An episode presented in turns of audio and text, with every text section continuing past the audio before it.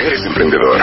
Tienes sangre de líder. Y eres dueño de tu propio negocio. Propio negocio. Nosotros te ayudamos a que crezcas. Enchúlame el changarro 2016. Métete ahora a martadebaile.com. Checa las bases y convierte a tu compañía en una de las más grandes de México. Enchúlame el changarro 2016. A punto de transformar negocio.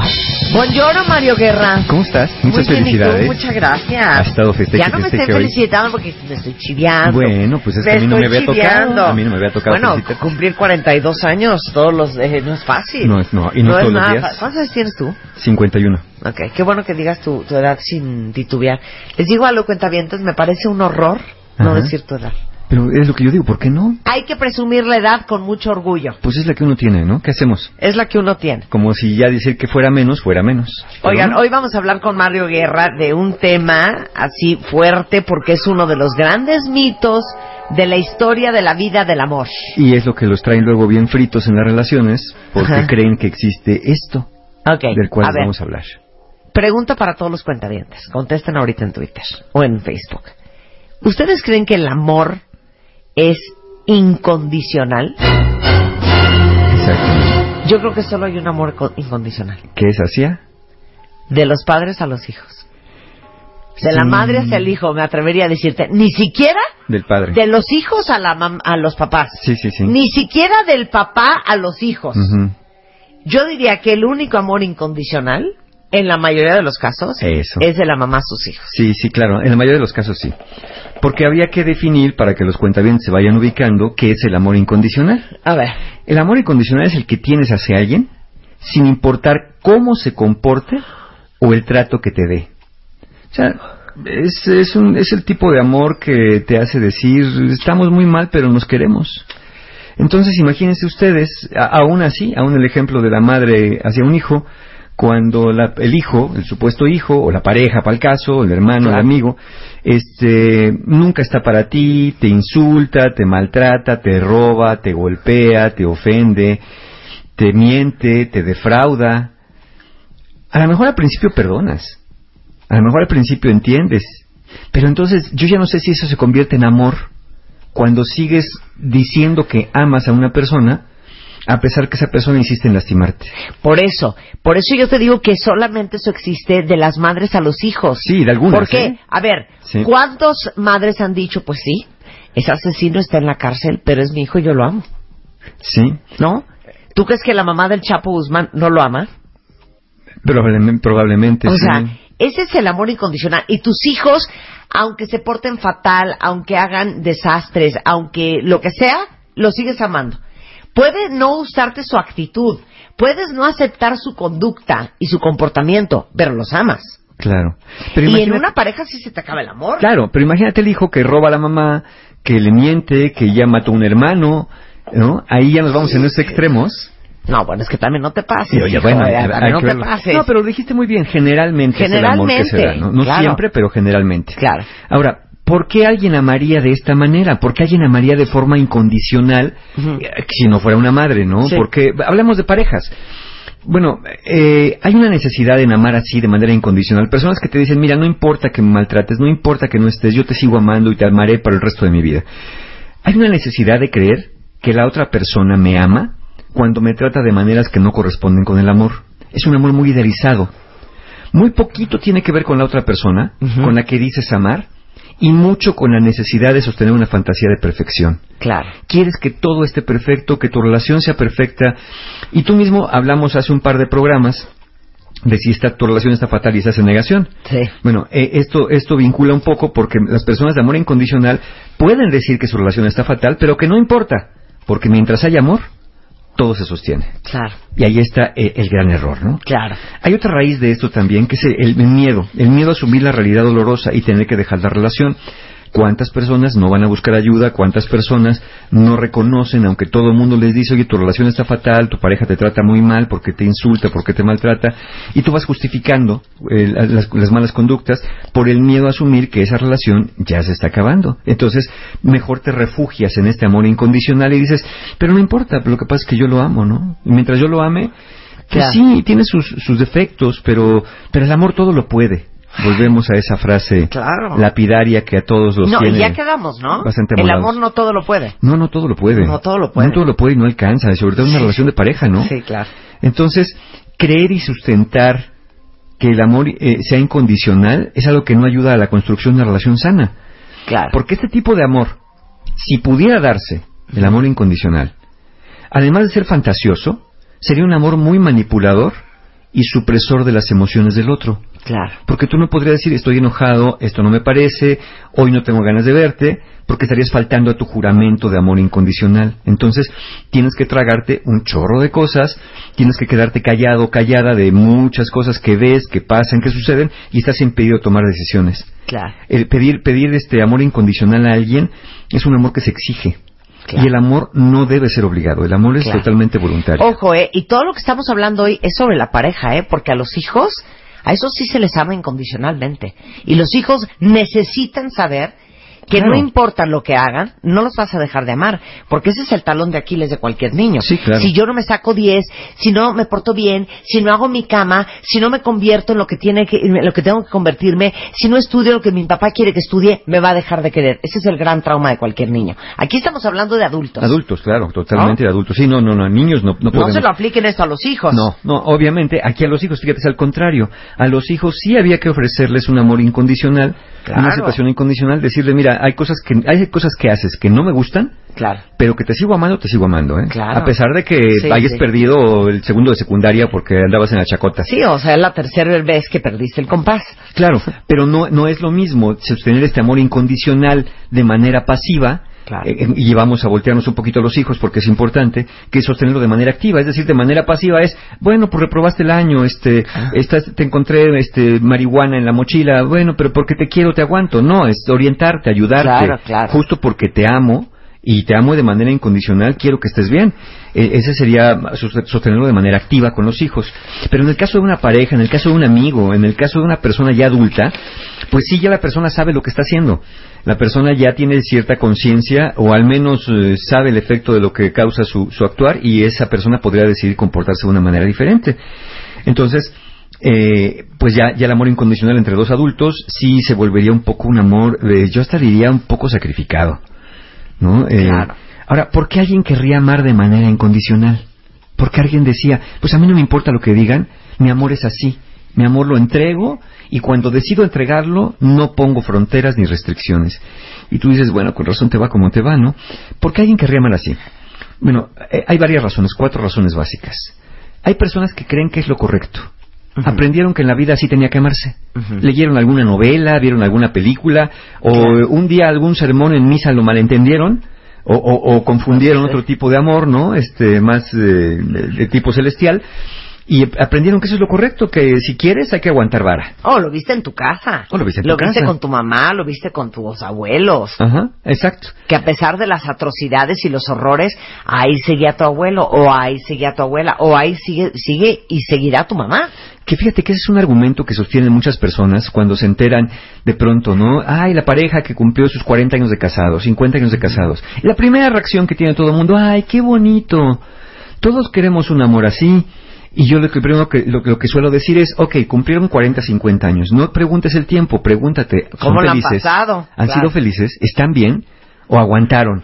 en este Claro. amor incondicional. Claro, porque cuando ya aguantaste 20, 30 y 40 y 50 años, a veces llega el punto que dices, pues ya para qué me muevo. Sí, no. Pero ya de que tienes que decir ya para qué me muevo, es que caes en un estado que se llama resignación. Claro. Ya es cuando ya no quieres o Y si sientes que no ustedes puedes en hacer el nada. amor aguantan hasta un piano, o sea, Híjole. les digo una cosa, pregúntenselo.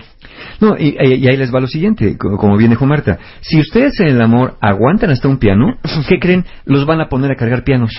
Es que eso está muy cañón. Porque eso es lo que aguantan. Es que miren, el ser humano es abusadillo por naturaleza.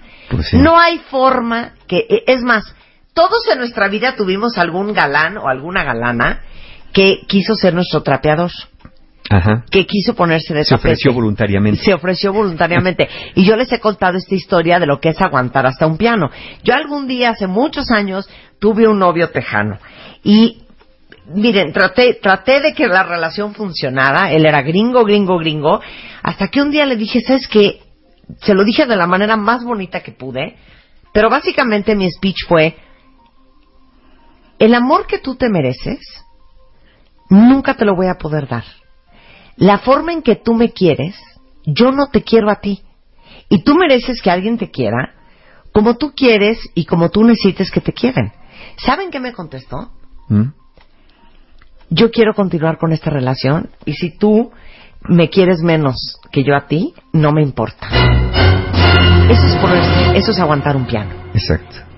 Lejos de decir, ay, qué lindo, me quiere amar incondicionalmente, dije, este pobre imbécil, ahora por estúpido. Ahora menos, claro. Ahora menos. Ahora menos, Ahora menos. Entonces, como uno es abusadillo por naturaleza, si alguien se te pone de tapete, por más que seas la madre Teresa de Calcuta, vas a pasar encima. Pues sí, porque se puso de tapete.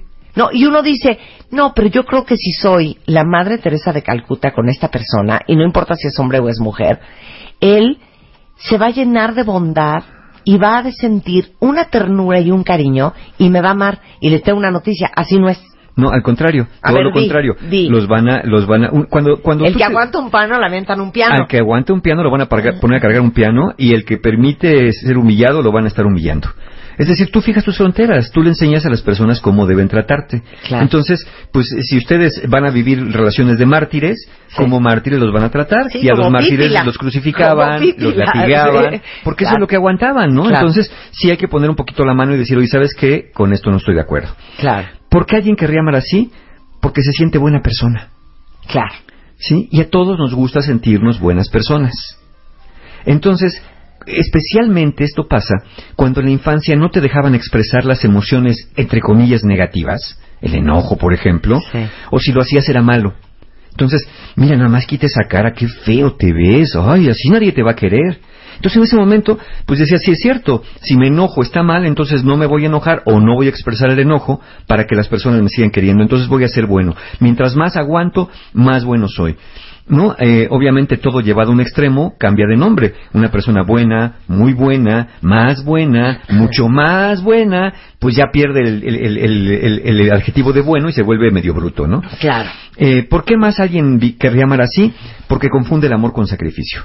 Acordémonos este, canciones que nos dicen, no, casi todos sabemos querer, pero poco sabemos amar. El querer es gozar y el amar es sufrir. Entonces, muchas generaciones Qué creyeron... la- las canciones. Es que bueno, esa de ¿cuántas José veces no José. hemos hablado de las canciones aquí? Es- esas- esos mensajes que nos mandan eh, populares, esos mensajes colectivos que van mandándonos, eh, pues van quedándose en la cabeza como si fueran ciertos. Oye, ¿a cuántos de ustedes no les ha dicho su mamá? Pues, tú escogiste este hombre, pues ahora te aguantas. Ahora te aguantas. Ahora te aguantas. Claro. Y quien bien te quieres te, te hará sufrir.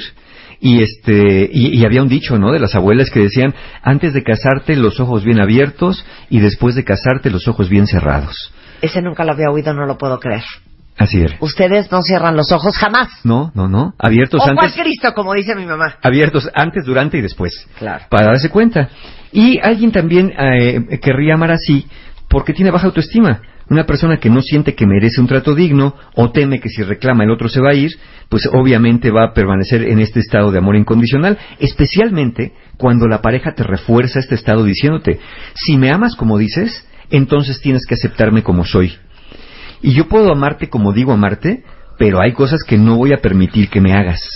Y ese Claro. es el- esa es la gran frontera. Claro. ¿no? Entonces, no, no tienes, no tengo que aceptarte como eres, puedo tomar decisiones, aunque, aunque si como eres me lastima y yo no digo nada, Claro. entonces yo ya estoy dando la oportunidad a que el otro, insisto, me siga aventando pianos por ahí. Claro, exacto. Ahora, tampoco conviene ser una perra. No, no, no, es que Ni esa un es otra. perro, cuentavientes. Nadie dijo mujer de madera. No, es que esa es otra. Mucha gente, eh, y sobre todo, ¿sabes quién? Los que se han permitido eh, mucho tiempo que los lastimen o vivir en este concepto ilusorio de amor incondicional, eh, tal vez ahorita oigan el programa y digan, sí es cierto, ya voy a poner fronteras y no voy a permitir nunca nada. No, tampoco. Tampoco porque eh, no es porque hay amor que no hay amor incondicional no quiere decir que el amor no exista. Y además, eh, el amor eh, hasta cierto punto es resiliente. Es decir, asumimos las imperfecciones de nuestra pareja, que no es perfecta, aprendemos a vivir con muchas cosas que no nos gustan de la pareja, pero hasta cierto límite. Tampoco podemos ser de piel delgadita y estar reprochándole cualquier cosa a la pareja, que si no me contestaste el mensaje, que si porque me viste feo, porque volteaste para allá, porque llegaste tarde, porque no me hablas, porque no me quieres, porque no me abrazas, porque no me besas, porque eso de estar siempre en- teniendo hasta el pescuezo a alguien tampoco ayuda, porque hay personas que confunden eh, poner fronteras con poner alambre de púas por todas partes y, y- minas enterradas, ¿no? Y eso andar en un campo minado. Imagínate una persona que nunca sabe cómo vas a reaccionar, nunca sabe qué te va a parecer mal, nunca sabe en qué momento vas a explotar o qué le vas a reprochar, pues no dan ganas de moverte, igualito que en un campo minado, das un paso y puedes volarte un pie en ese caso, entonces te quedas mejor paralizado o mejor te vas de ese, de ese lugar. Eh, el- el que no hay amor incondicional tampoco significa que deberíamos condicionar el amor. Claro, Poner condiciones al otro para amarlo claro. no es lo mismo que no aceptar el amor incondicional. Eh, poner condiciones al otro para amarlo es decirle, tienes que hacer esto si quieres que te quiera. Claro, y eso, eso lo, lo hacen mucho con los niños. Exacto. Si Sí. no te sacas un 10 es porque no me quieres. Uy, no, sí, claro. ¿No? ¿Qué sería lo mejor entonces ante esta perspectiva de un amor incondicional que todo lo soporta, que todo lo tolera, que todo lo, lo, lo perdona? Mira, por mucho que ames a otra persona, tienes que darte cuenta de algo. En una relación debe ser recíproca. No solamente es dar, también hay que recibir. Y yo no sé dónde te enseñaron o dónde nos enseñaron a todos que el que más ama tiene que ser el que más da y que el amor no pide nada a cambio. ¿No? Pues yo no sé si el amor no pida nada a cambio, porque primero hay que ver que el amor es un concepto abstracto. Este, pero nosotros sí. Los seres humanos, por supuesto, que pedimos cosas a cambio.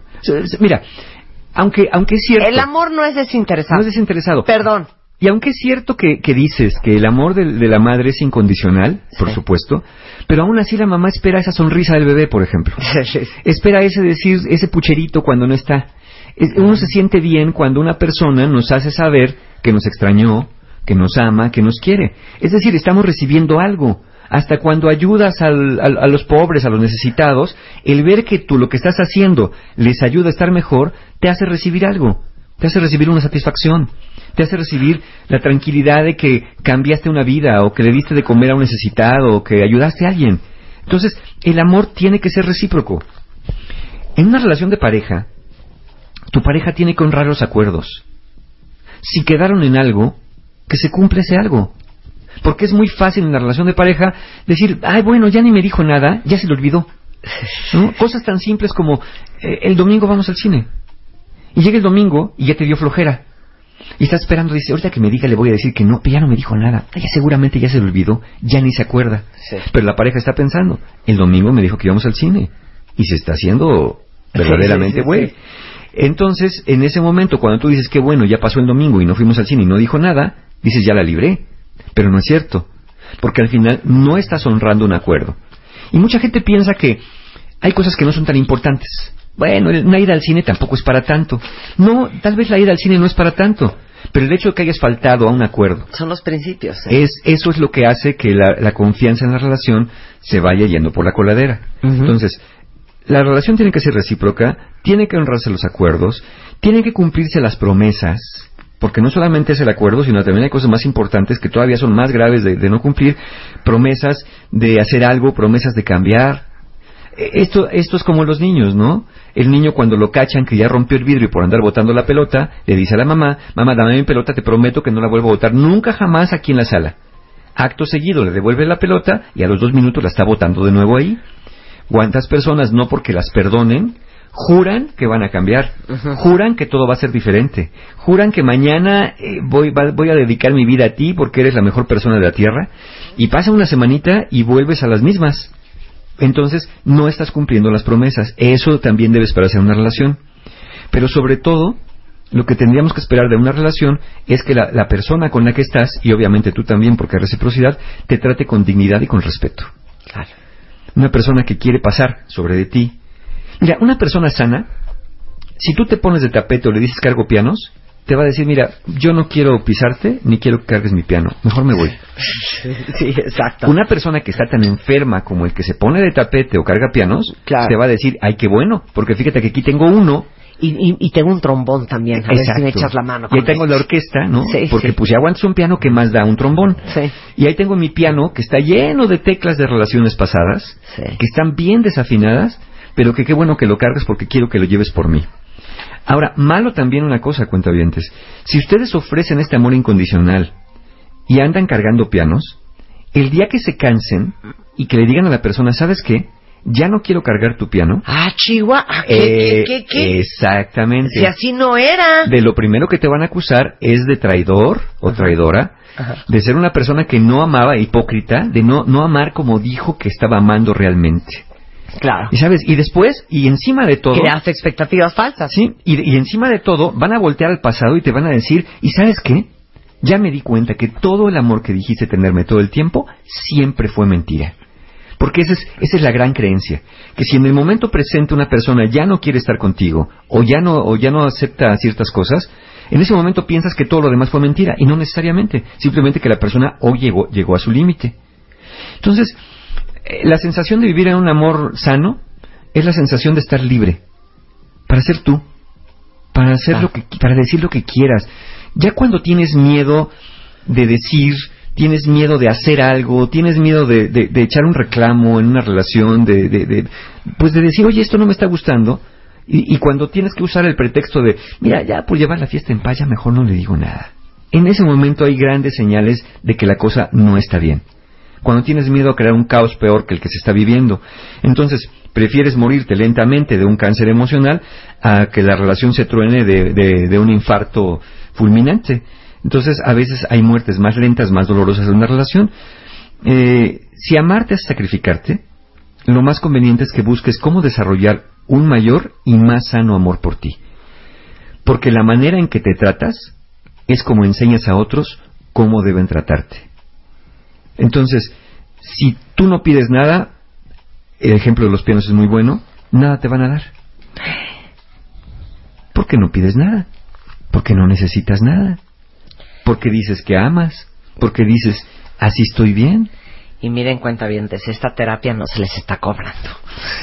Es de agrapa todos estos consejos. Y es para que tomen conciencia, pues, que tomen conciencia de que eh, esta, esta creencia en la que hemos vivido, de que con el, el amar basta. eh, mira, eh, el otro día me mandaron un, un correo a una persona y me dijo, Mario, este, tengo un novio de tanto tiempo, ya tenemos tanto tiempo.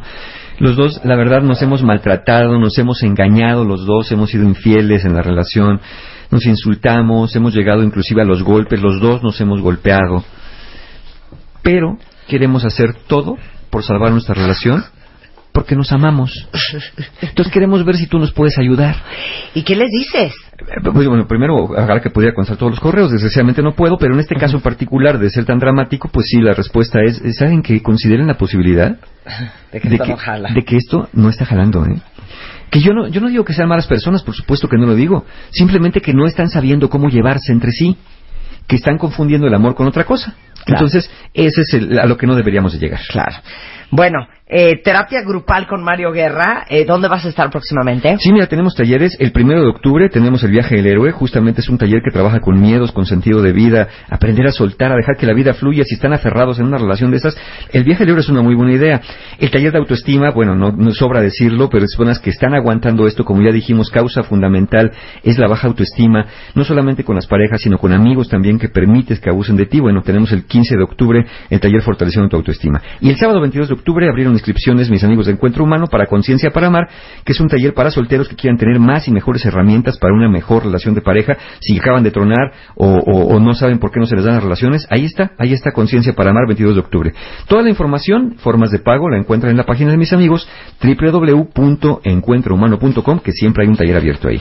Gracias, Mario. Encantado. Mario Guerra en Twitter. Oigan, estamos de regreso mañana en punto a las 10 de la mañana. Adiós.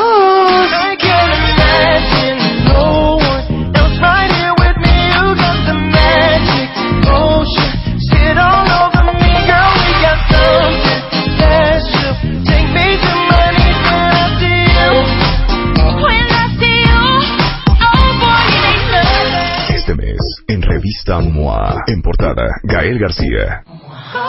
Cómo ser un mexicano chicón. 156 razones para sentirnos orgullosos como mexicanos. Descubrimientos, naturaleza, gastronomía y ser uno de los países más felices del mundo.